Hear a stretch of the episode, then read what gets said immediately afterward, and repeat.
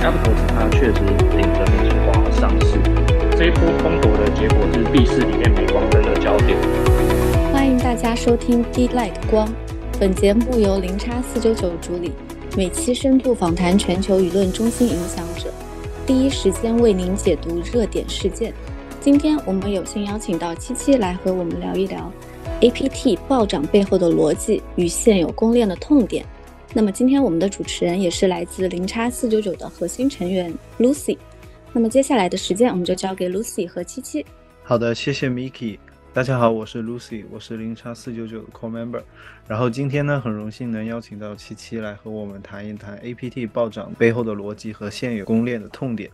那么，请七七先做一个简单的自我介绍吧。Lucy、Mickey，主持人、听众朋友，大家晚安，大家好，我是来自 FCN 华人社区的七七。那我这边简单的介绍一下我个人，我自己是在一八年的时候呢，从狗狗币开始接触到币圈的世界，那并进而在当时就持有了以太币。也许是一级一级的市场，它比较频繁的会出现百倍的等月币。所以一直以来，我都是比较专注在各公链上面以及的热点赛道。那其中最为关注的是 DeFi 这一类的项目。那后面就开始跟朋友成立一些小型的创投基金去做操作。那直到去年第二季度开始关注了 Iptos，并且认同支持这些主网上面的愿景，所以进而着手与社区伙伴从测试网持续推动建设到现在。以上。好的，谢谢七七的自我介绍。然后也是一个币圈的老玩家了，从一八年就入圈了。很多人都是一九 年那个大暴涨才开始入圈的。我们就开始今天的话题。然后我们的第一个问题是，呃，其实 Aptos 在最近其实也是非常的吸引整个市场的关注，因为前段时间 APT 的价格就是不断的疯狂上涨，发了大家的这个讨论。能否分享一下你对于这一波上涨市场波动的一个观点？首先，对这一轮市场波动的看法，我一直仍然是坚守并着敬畏市场的态度去进行全部的全盘操作。或许是说，现在区块链产业也好，或是币圈，它其实俨然已经形成一种经济体制。那相较于过去的币圈熊市，迄今仍然没有看见相较于过去的深度冬眠的熊市，在那时候的状况上面，链上的交易数据近乎微乎其微。那也因此，在这一轮的趋势之中，个人是比较倾向在主流市场上面去进行一种所谓的洗牌效应，反而建议这时候的投资人更多去留意链上的各种数据啊，以及它的动态发展。那至于 Aptos 价格疯狂上涨的部分，我们不得不否认，这个号称资本系的公链，它在币价上的操作其实非常的细腻。我们复盘从盘面重新来观察，其实都不免让人产生一些极为细思极恐的一些心情。无论从空头角度呢，或是发币后的表现，都是人气话题。所以客观来看，这次韩国黑客松啊，是由 Aptos 主场一枝独秀。那以及在韩国首大的交易市场那个阿币现货交易上面。产生了一些溢价的情况，那这都是属于一种积极去参与形成市场上交易的活动行为，这是我个人的看法。好的，非常感谢七七的回答。就像您刚才说的，大家也会很关心这个 Aptos 后市的一个走向，去判断是否值得买入，或者是持有，或者是未来还有怎样的一个发展空间。其实因为 Aptos 它作为一个比较新的链，然后包括它的这个底层的语言也和 Ethereum 它不一样，所以其实很多人他不是那么的深入的了解这个区块链。所以你认为应该观察哪些指标？比如说现在的 Aptos 它的市值能否反映 Aptos 提供的这个实际价值呢？针对这个问题，严格来说，其实这个也是区块链上面的痛点，因为它并不同于我们现实的资产企业哦，它没没办法。取得多数普通 Web Two 这边用户投资人青睐的原因之一啦。那简单来讲，就是说针对这种区块链上面的潜在服务价值，它不同于一般有形资产可以立刻变价，进而成为有价值的交易标的。所以你也很难说多少钱的比特币啊，才是它目前应该有的身价。从这个观点来看，Aptos 的价格或是生态投资，我认为可以从几个指标上面去来做判断。首先就是链上项目的交易量跟它的发展状况。那我们以 NFT 为例来说好了，除了生态基础成员的组建之外，那是否已经有向外联动开发更多不同网域上面的潜在用户，或者是说相关的使用工具发展的成熟状况？那第二个是主网团队的路线进程、技术开发跟它的进展展望的状况是当前达到多少的？我们用 KPI 来量化的话，是看它完成了多少。从社区成员的组成结构，我们早期可以看到很多都是来自于俄罗斯、韩国或者是印度成员来做参与。那近期其实也发现越来越多的中国用户或中国社区啊，渐渐加入生态项目的投资。那实质上这一种对流量益注的贡献，就代表着彰显越来越多的用户也加入了。那或许从这个指标来做判断，我觉得就是说它仍然处于一种有发展性，然后渐渐活络的一个状况。所以我认为可以从这两点来作为评估的依据。以上，OK，了解，非常感谢您的分享。然后从一个公链的基本面来判断的话，你会如何评价 Aptos 主网上线以后到现在来说的一个表现？从一条基本公链上面去做判断，那或许跟第二题这边有点接近的地方。从加密货币这个领域来说，它不同于传统的金融产业啊，可能会有所谓的季报或者是年报等相关的财务报表，或者是说一些较具地方震荡性的震荡会计去做审核。那你如果从许多类似的辅助标准来判断，例如说活跃的地址它有没有矩阵，那其实从这些角度来看，它也是可以用灌水的方式来制造一些市场交易量活跃的一些假象。那所以针对一条公链，基本上我想说从三个方向着手。第一个就是链上的度量，我们可以看活跃地址的数量、算力，还有质押地址，那跟已经完成交易已支付的手续费用。那第二个，我们从财务度量的角度来切入，这边会涉及到 Aptos 它的代币经济跟初始的分配，还有在更多的流动性协议上面它造成的总锁仓的资产价值啊，作为评估的主要依据。那再来，我们可以从生态价值，好，从生态价值的角度，我们可以看到 Aptos 它毕竟是打着木语语系的招牌优势。那对于上面生态的应用，如何利用这个优势去与其他公链或是 EVM 上面的项目创造它独特的优势？我想这也是大家仍然关注啊，并且期待的重点，因为这才是最能够直接回馈给用户的方法。可惜从测试网到现在期间，我们还没有发现一个比较较具代表性的一些产品。综上，如果用用户或者是资金因素的角度作为一个事业发展的根本。但 Aptos 目前是还没有出现符合相关这种标准或预期的标杆性项目。可是，如果我们从社区、从测试网或许多的项目，因为社区一直跟这些项目都维持一个友好的关系，所以我们看到生态建设上面一起都是与主网进行一种协力跟分工，来达到吸引更多用户，那拓展这个整个主网事业体的一种情景。举例来说好了，如果说钱包是作为一个连接区块链操作的根本。来讲，那它里面较具有原生项目代表的钱包项目，比如马逊火星钱包好了，它近期已经开始联动 Twitter，啊，强调未来这些用户可以在社群媒体上面进行区块链的资产交易，又或者是今天清晨哈，呃，清晨还早上的时候，我们有看到相关的资讯，就是 Aptos 团队哦，它使用了股权的资本上面去对印度的社交媒体，相当于印度的抖音 c h i n Gary。进行了股权投资，这个平台在印度是有日五百万用户的活跃的媒体应用程序。那进行这种投资，毫无疑问就是说可以让 Aptos 在六万区块链上面，透过这种产业上面的连接，吸引更多的潜在用户。我想以价值投资的角度来看，Aptos 主管团队确实是以此作为他实践连接 Web 三的目标。那是建立在一个可以有可行性的基础上去做运作，所以这仍然是值得投资人期待跟关注后面的发展。谢谢，了解了解。其实刚才听到更新的一些信息来看的话，可不可以这样理解？Aptos 他做的很多事情，它更像，因为他们有 Web Two 背景，所以他们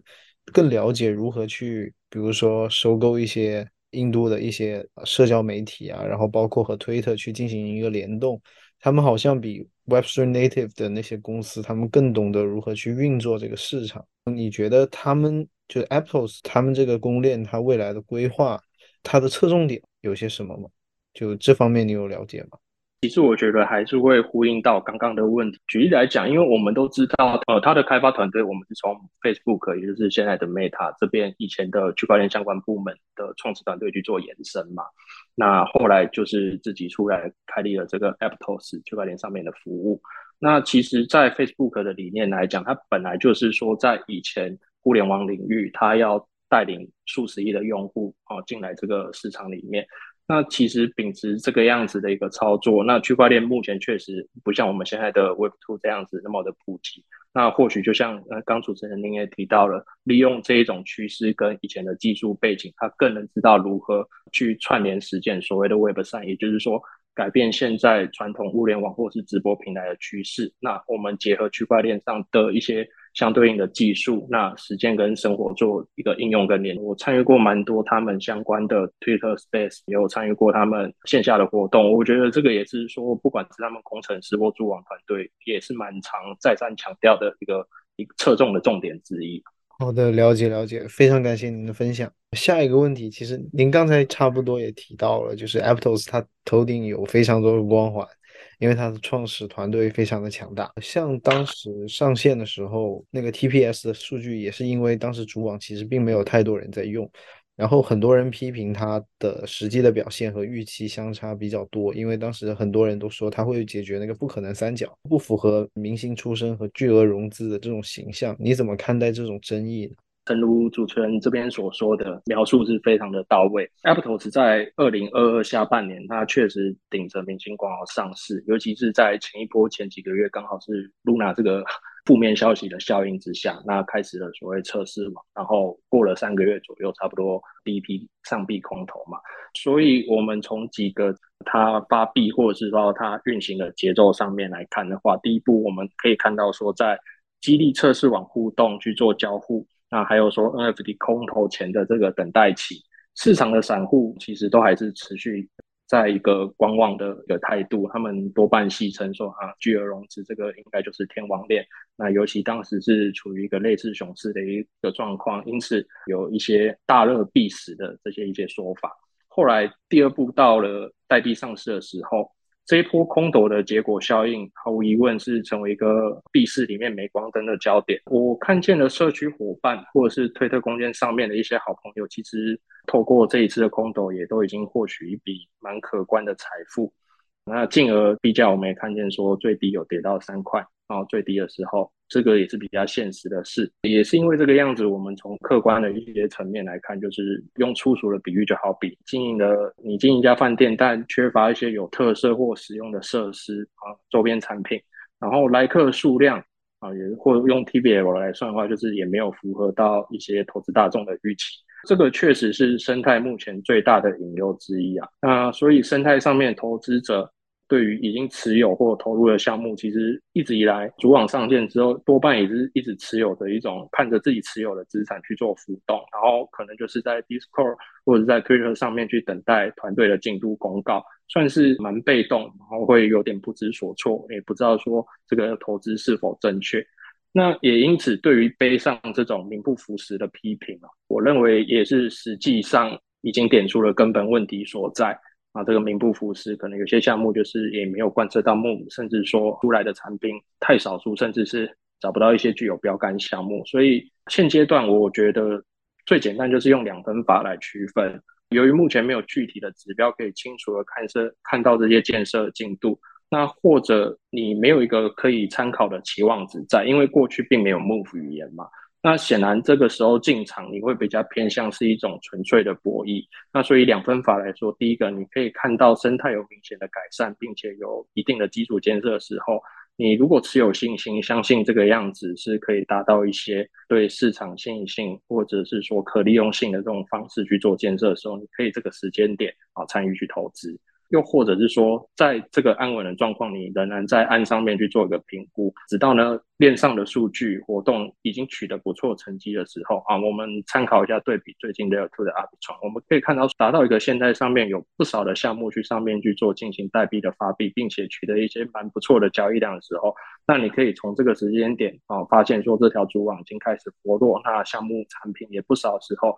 你再去选择投资。因为我会这样讲说，我觉得要知道，就是机会如果错失了，它并不等于是一种损失。那你如果说现阶段啊，你现有的资金被套牢，那可能才是当下产生的实质损失。这是我个人的看法跟个人的建议。谢谢。好的，谢谢七七的分享。然后下一个问题是。呃，就是您刚才也说到，就是 Aptos 目前的生态的话，怎么样的现状，包括钱包啊、DeFi、NFT 还有 GameFi 这些，我好像都有看到，就是这种类别的项目，但始终好像没有一个就是成为一个王牌，类似于像 Stephen 之于 Sonona 那样，就是非常的出圈，然后就会让其他链的用户为了 DApp 专门来到这个链上去进行一个交互，然后你认为原因是什么吗？然后。你觉得官方的团队他们未来应该怎么去规划，然后才能达到一个这样的愿景？谢谢主持人。我觉得这个问题其实也是相较于呼应说如何确实的带来更多的潜在用户有关。那尤其是说现在还在其他公链上面去做投资或参与的啊散户投资者而言，我想这一题的确是与 Aptos 主管团队会密切相关。那之所以他们会选择首尔作为世界巡回的首场。也是息息相关的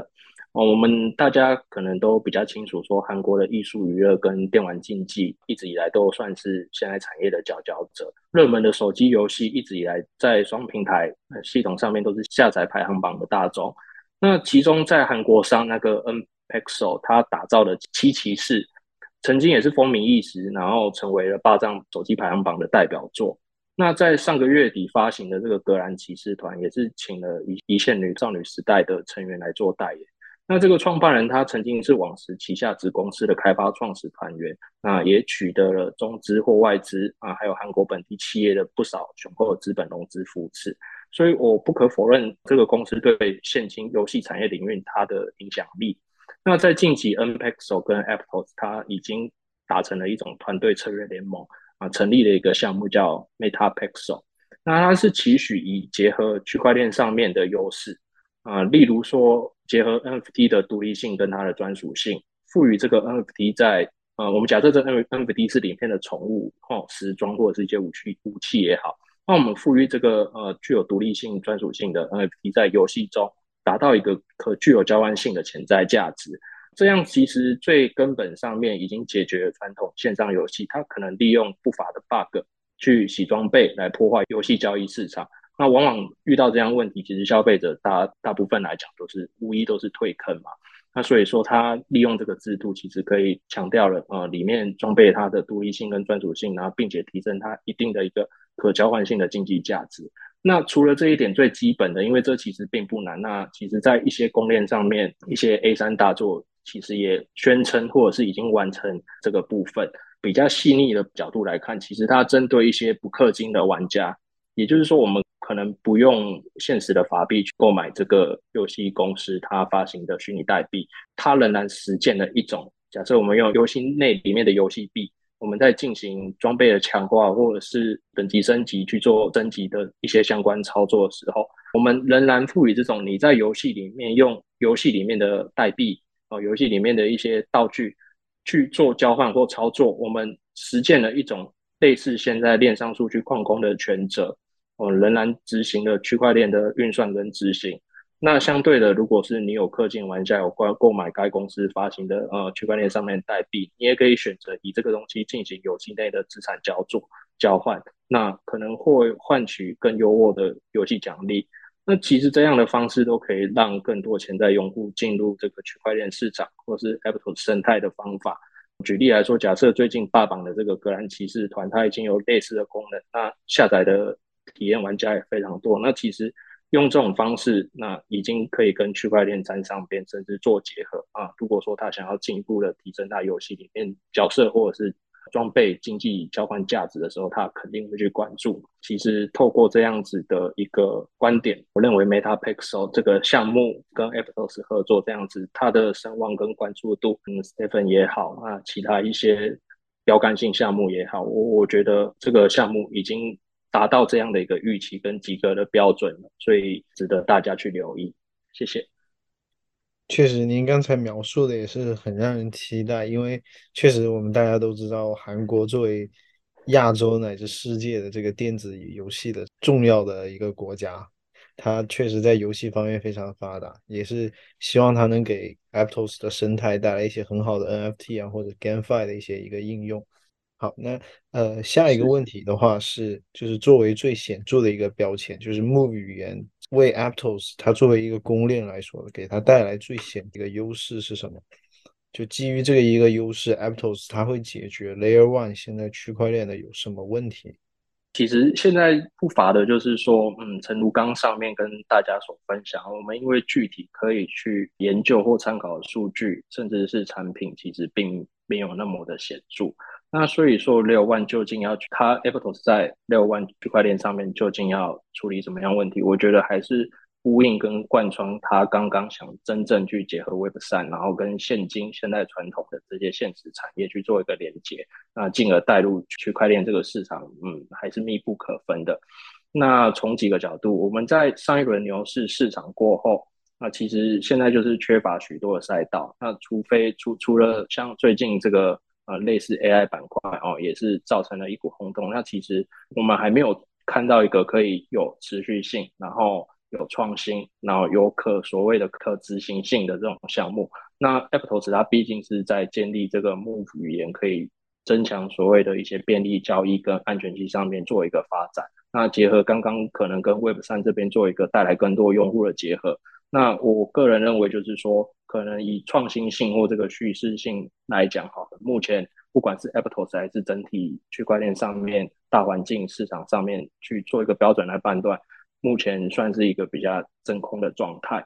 在当前六 two 这个盛世如日中天的状况，尤其是阿比创自自己这样子这样领军，可能六万会被戏称是即将淘汰的领域，所以我们还是不得不从事这个呃还在六万上面，然后 capital 是它存在的必要性。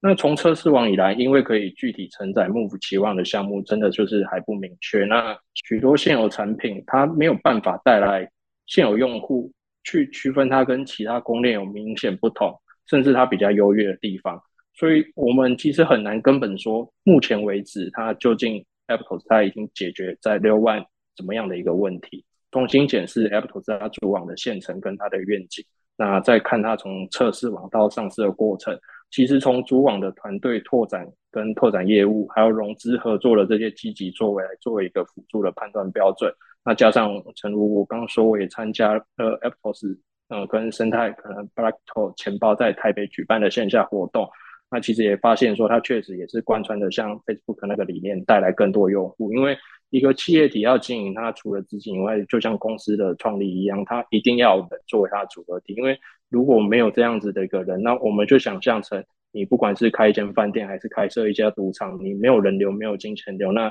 你做的再好，其实都是徒然嘛。所以表层来看，我们如果说相信这个团队，它既然是从当初 Facebook 啊这个 Meta 团队这边所衍生出来的区块链计划创始负责人，那他原先的理念本来就是要带来更多潜在的数十亿用户进进入这个区块链市场，进而我们也可以看到说，Aptos 主网团队在这一块的推动建设上面也是展现的不遗余力。那像举凡刚刚说过，透过社群媒体去串流钱包服务的功能，哦，像马逊跟 Twitter。还有像刚刚韩国大厂这样子的一个策略合作啊，用游戏体验实践区块链上面资产的交换，那其实已经都是一种最直接，然后可以有效的及时性增加用户的方式。那我认为啊，说到它解决什么问题，其实技术上以来的更新突破，本来就是一直在我们打破推翻，然后并且创新研发。所以，我相信他们的团队能力是有办法达成这个任务。所以，如何带来更多的人流，我我想这是我个人比较着重在乎的一个观点。那透过这样子与结合生活层面的附加价值，看着这样子，Aptos 主网团队确实也是搭着飞机出现在各国去参加这样线下活动去做推广。然后强调他的理念，我想建立在这样的一个价值之上，或许是比较可以说服我继续支持，并且说投入 Aptos 的原因之一。上，好的，没问题。呃，下一个问题是，就是同时使用 Move 语言和 Meta 团队出身的这个 Three Network，它也是正在进行主网的第二波测试，你怎么看待二者的关系？从 Aptos 或 Sway 在区块链语言的编程上面，确实都是使用了这个所谓的 Move 体系。那这两者的创始团队的背景，其实也是有许多相似的地方。那怎么去看待这两者的关系？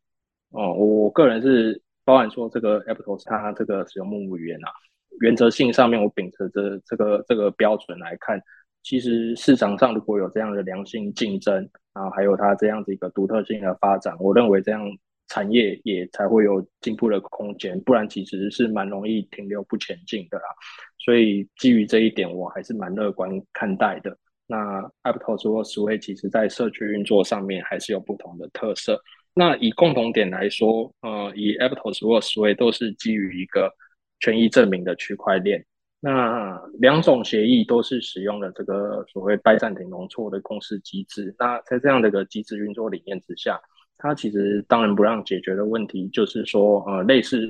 这当三分之一的验证者都是处于离线的状况，或是遭受到恶意攻击的时候，啊，网络仍然是可以处于一个可以正常运作的一个状态。那不过说，在这个基础之下，Apple 是跟思维产生了一些分歧的理念，跟一些一些执行上面的一些不同的地方。那也呼应了刚刚问题，在过去六万常见的运算行为方式，那通常是选择一种类似确认的交易双方，形成了一种类似点对点的交易执行。它它的概念上有一种像是说，假设我现在有三颗苹果要卖给你。那我们必须一颗一颗的确认，然后去执行运算，那我们才能完成这三颗苹果我跟你之间的交易。Aptos 它则是使用了这个 Hard Start，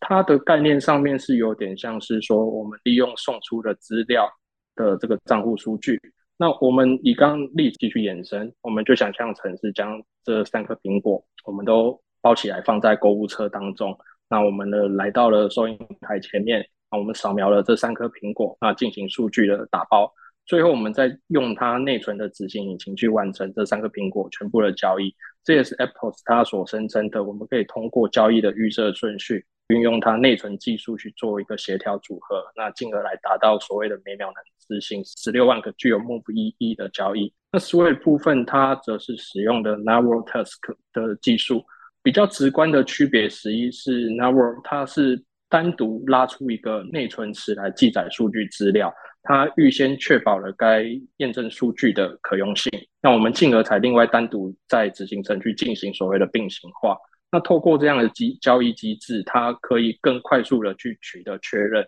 那也充分的运用这种特征，比较可以适用于在说比较广泛大量性的广播交易啊，类似空投。或者是说游戏 GameFi 上面的运作去做展现，那确实相较于传统的 l a One 的运作特色，它是事实上来讲安全性，我们这边不讨论的话，其实它确实是可以达到更便利性，那协调性也是相对于比较高。那基于一个智能合约，可以类似一个像他宣称的。在没有达到一个所谓的投资用户，他一个客观知悉的情况之下去做一个潜在性的升级，我认为其实说以弹性或者是便利性的角度来讲，它确实也是如他这边白皮白皮书所宣称的一些内容来讲是值得期待的啊，也是跟其他六万或者是说现在六 two 不同的地方。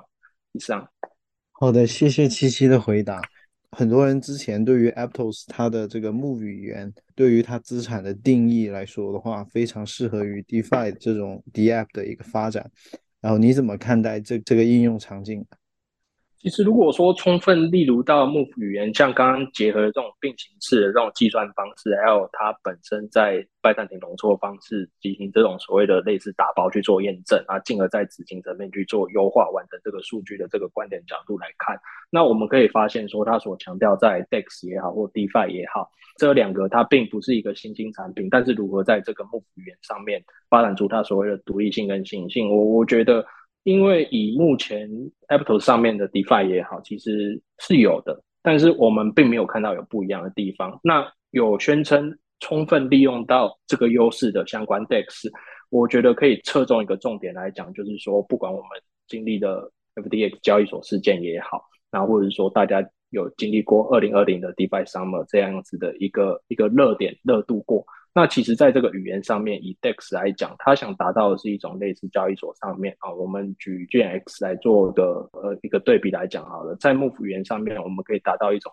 类似中心化交易所上面，我们进行了一种所谓的限价订单部啊，例如就是想用一万一千六的价格去买比特币，那其实，在传统 DEX 我们要忍受的可能是一些假指花点上面啊，会造造成你一些交易金额上面的一些容错。那如果说我们在木语言上面的 DEX 去达到一种限价订单部，那我我觉得这个是他们目前第一关第一步会先去做的事。那我自己也有在关注这几个产品，那呃目前也是刚完成了一些所谓的测试活动。那那比较可惜的是，一样跟大家都在等待主网上线的发展。那这这部分可能就我个人或是。有兴趣的一些朋友，大家还是可以再关注一下上面 DEX，因为以目前来讲，有宣称跟即将要完成这个理念的啊有在进行，但是距离主网上线啊仍然还是有一些时间的。那这个时间可能就是要大家继续等待。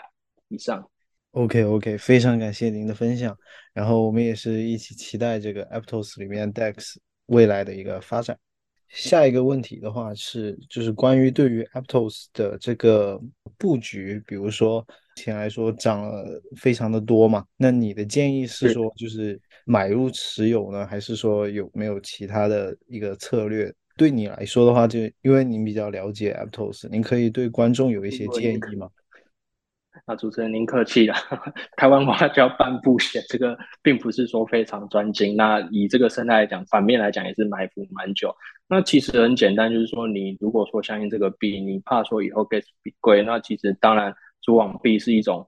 相较于被套牢的几率，它是比较一个至少死不会死那么彻底。那如果说有这样发展空间，你投资这个主网。呃，还是有发展性。那以现货来说，那毕竟币价现在已经来到这个可能十四到十八这个范围。那你想要说它变成类似像秘密币这样子，有一个丰厚现货这样利润倍数的回归，那需要短期内是比较困难的。我们当然是比观望跟把期待放在上面的生态。那确实就是我们刚刚这样讨论，还有其实一直以来参与过不少这样子的活动跟分享。我觉得这个问题确实还是有些这种啊，有一点的巧妇难为无米之炊的这种窘境的。那首先你就是以流动性较高的上面这个 liquid swap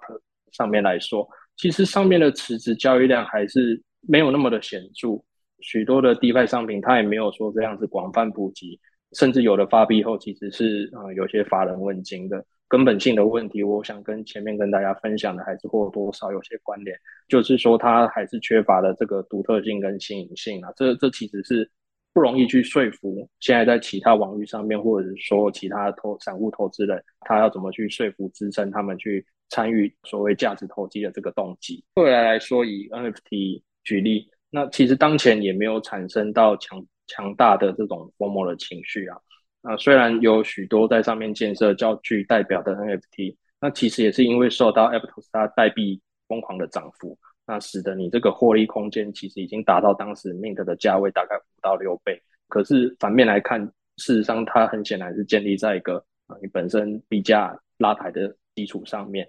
所以近期这些比较具有代表性的开发者，或者说这些生态的主持人，其实有些已经是在跟主网团队去进一步的去做一些合作或协商，啊，取得一些主网团队赋予的任务。啊，因为我们相信说一些生态项目，它或多或少也也也也是得拿到主网的奖金去做挹注支持。那所以我们也看到说，在这个地方分工上面啊，他们也达到了一种呃组织这个整个生态上面的基础成员结构。啊，同时拓展到其他不同领域啊，不同供链上面的外部用户，自己本身也在做一些可能有增长或助于本身项目流动性的基础建设。那所以说，从这个角度，我们去看生态项目的建设，从这个地方的运作啊，也大半年了啊，有些实质的新进展，确实是在建立在这种的论证论证基础之上。所以我觉得大家可以还是呃有时间可以关注一下这些。原生的 OG 项目，那比较具有潜力的这些啊，不管是 NFT 或 DeFi 也好，就可以把它纳入观察名单。那因为毕竟现在其实价格还是算比较低的。那如果说相信未来还是有一定的发展空间，那我我觉得以现在的价格来入手这些上面的数位资产，我我认为还是一个在安全的期待值范围啊。我觉得从这个角度去进入认识 Aptos 的市场啊，对于新手来讲会是一个比较友善的呃一个角度啊，谢谢。好的，非常感谢您的分享。然后一个额外的问题哦，因为因为其实可能很多观众不太了解 Aptos，然后你对于 Aptos 目前已有的一些项目的话，你觉得哪些项目它做的是比较好的？然后或者是觉得观众是值得去关注到这些项目的？您有一些推荐吗？这个推荐主持人我压力蛮大的啊，这个呃开刚开玩笑，不好意思。现现阶段上面来讲，我们也知道说，Apple 从主板上线之后，那我们首发的项目具有链上面流动性的，现在不外乎就是 NFT 啦。因为其实我们不免俗的还是来讲，就是说 NFT 这种数位资产在链上上面做一个发行贩售，它确实对一个以创业者角度来讲，它本来就是一个创业发展本来比较低，这是一个事实嘛。这个确实，所以说以上面目前比较活络的一些数据来做分析的话，确实上面 NFT 是一个比较现在可以建立所谓的呃基础共识跟吸引更多用户的一个标的，所以我还是会先把 NFT 目前的指标作为一个重要的参考的一个标的来看，那第二个才会说 DeFi，因为目前是有点属于真空重缺。以 NFT 这个地方来看，确实是有几个。指标性的项目，我们可以看到，我举两个 NFT 来看好了。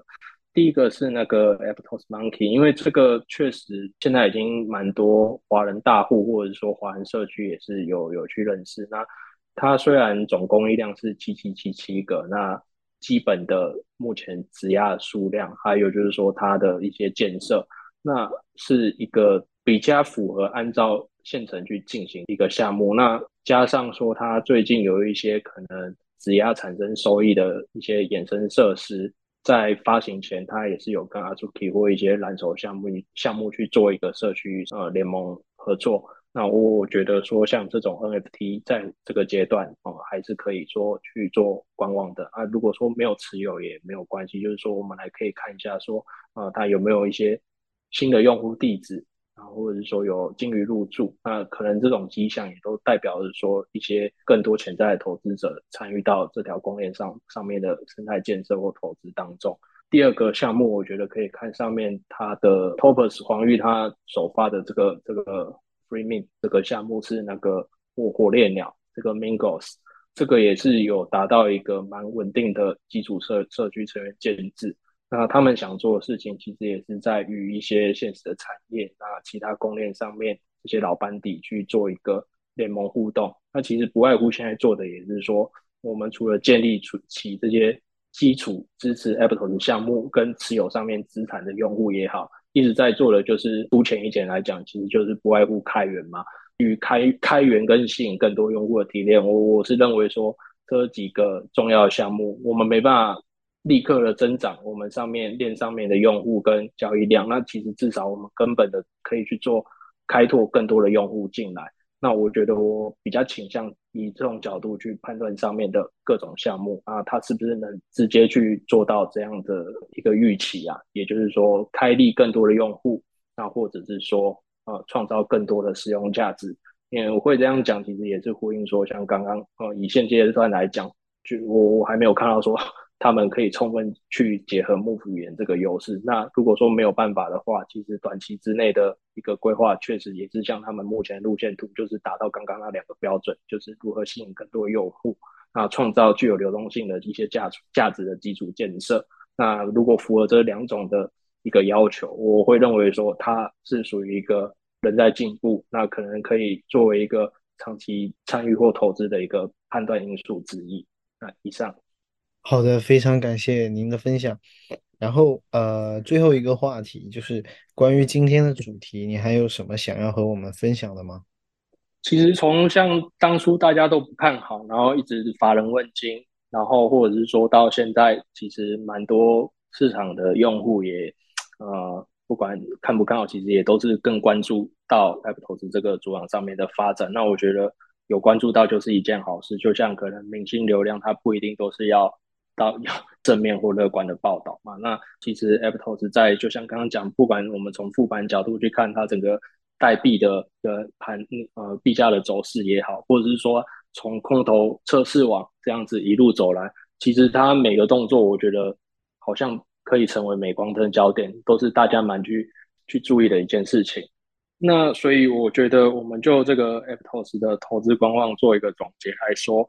还是可以去密切关注这个主网团队的建设进度啊。我们还是可以看参考，因为它的白皮书是真的还蛮完善的。那是否有顺利的依照这个线程来进行啊，是一个很重要的指标之一。那另外的话，也是啊，陈如刚刚分享的，我们也是对比生态建设的的运作状况，然后跟主网上面的交易量。有没有增量的这个趋势去作为一个判断标准？那这个大概是 App 投资上面你呃大家选择要不要在什么时点要不要进入这个市场的指标的一些判断的基础。那另外这边想跟大家大家补充一下，那我们社区分别是在推广跟关注整个区块链上面的 Move 语系，所以分别创立了 App 投资、数位跟 Linear。三大华人电报社区，所以大家呃也是一路从测试网做空头交互，跟上面的生态也是进行了不少 A A 交流，所以在这边也是希望说啊，如果说有兴趣的听众朋友，到时候